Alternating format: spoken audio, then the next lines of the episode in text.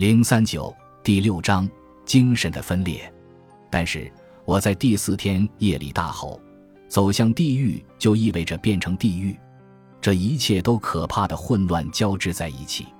在这条沙漠之路上，不仅有滚烫的黄沙，也有可怕却又无形的生物纵横交错在沙漠中，而我却对这些一无所知。这条路只是看上去空无一物。沙漠也只是看上去空空如也，似乎那些拥有魔法的生物都居住在这里，他们残忍地附在我身上，邪恶地改变我的外形。很明显，我已经完全换上可怕的外形，连我都认不出自己了。我似乎是用自己的人性换来这身可怕的动物外形。这条路被邪恶的魔法包围着，无形的绳索紧紧地缠绕着我。但是深度精神靠近我说。爬到你的深度中沉下去，但我愤怒地对他说：“我如何沉下去？我自己一个人无法做到。”接着，深度精神开始对我讲一些听起来很荒谬的话：“坐下来吧，请冷静。”但是我非常愤怒地大吼：“多么可怕呀！没有一点意义！你也是这样要求我的吗？你推翻强大的神，而神对我们是最重要的。我的灵魂啊，你在哪里？”我是不是已经把自己交给了这头愚蠢的动物？我是不是像醉鬼一样步履蹒跚地走向坟墓？我是不是像精神病人一样口齿不清地讲一些愚昧的话？这就是你的道路吗，我的灵魂？我热血沸腾。如果我能抓住你，我要勒死你。你编织出最深厚的黑暗之网，我就像一个被你网住的疯子。但是我很向往，请为我指路。但是我的灵魂接着我的话说：“我的道路是光明。”我却很愤怒地回答说：“你所说的光明，就是我们人类所说的黑暗吗？你将白昼称为黑夜。”我的灵魂做出的回答将我激怒：“我的光明不在这个世界上。”我大吼：“我不知道有其他的世界。”灵魂回答说：“你不知道的世界就不存在吗？”我说：“但我们的知识呢？”我们的知识也不适用于你吗？如果不是知识，那会是什么？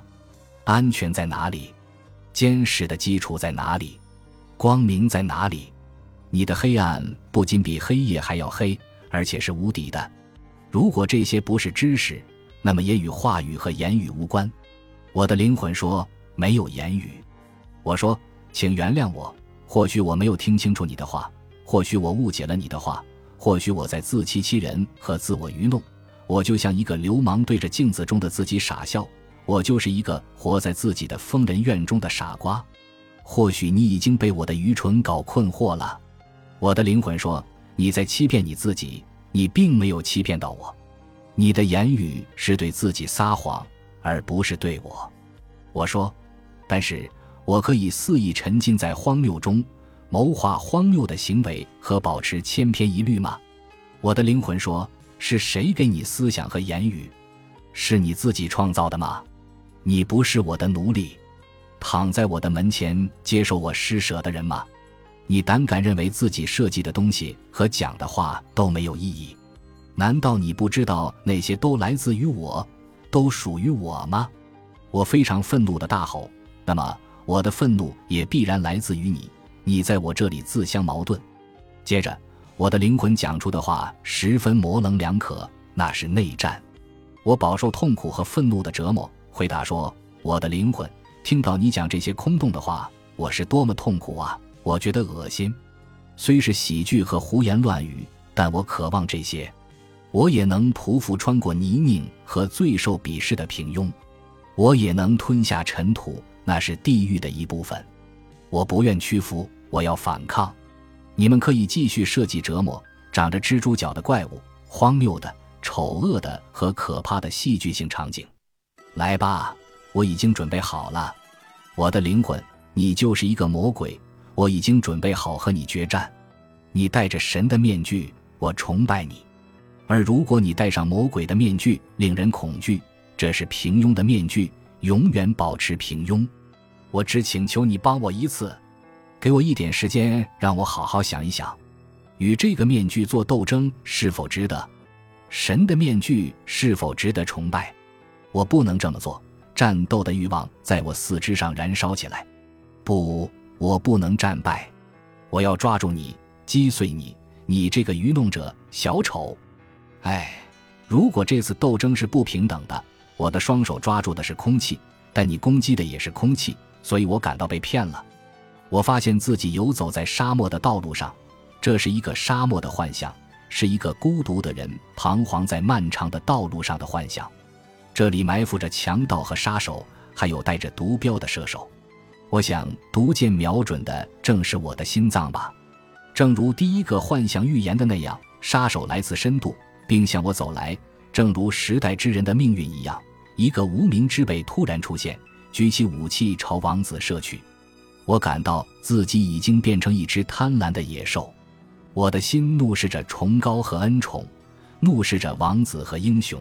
就像一个无名之辈，被贪婪的谋杀欲望驱使着冲向亲爱的王子，谋杀就发生在我身上，我能够预见到他，因为我携带着战争，我能预见到他，我感到自己被出卖并被国王欺骗，我为什么会有这种感觉？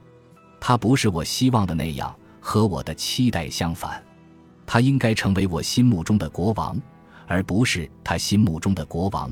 他应该是我所称为的理想，在我看来，我的灵魂已变得空洞、乏味和无意义。但是在现实中，我对他的想法符合我的理想。这是一个沙漠的幻想，我与自己镜像的意象做斗争。这是我身上的内战，我自己既是谋杀者，又是被谋杀的人。那支致命的剑刺进我的心脏，但我不知道这意味着什么。我的思想就是谋杀和死亡的恐惧，它们像毒药一样蔓延到我身体的每一处。那么，这就是人类的命运：谋杀一个人，就是将毒箭射入这个人的心脏，从而燃起最激烈的战火。这次谋杀是无能对意志的愤怒导致的，这是一种犹大师的背叛。每一个人都希望其他人来实施这次谋杀。我们仍然还在寻找替我们赎罪的羔羊，一切过于古老的事物都变得邪恶，这同样适用于你最崇高的事物。从被钉在十字架上的神所遭受的苦难中，我们认识到自己也可以背叛并将神钉在十字架上，也即是那个古老的神。如果一个神不再是生命之道，他必须悄然倒下。当神逾越巅峰之后，他就会生病。这就是为什么在时代精神把我带到巅峰之后，深度精神将我接住。在《超越善恶》一书中，尼采写道：“与怪兽搏斗的人要谨防自己因此而变成怪兽。如果你长时间凝视深渊，深渊也在凝视你。”本集播放完毕，感谢您的收听，喜欢请订阅加关注，主页有更多精彩内容。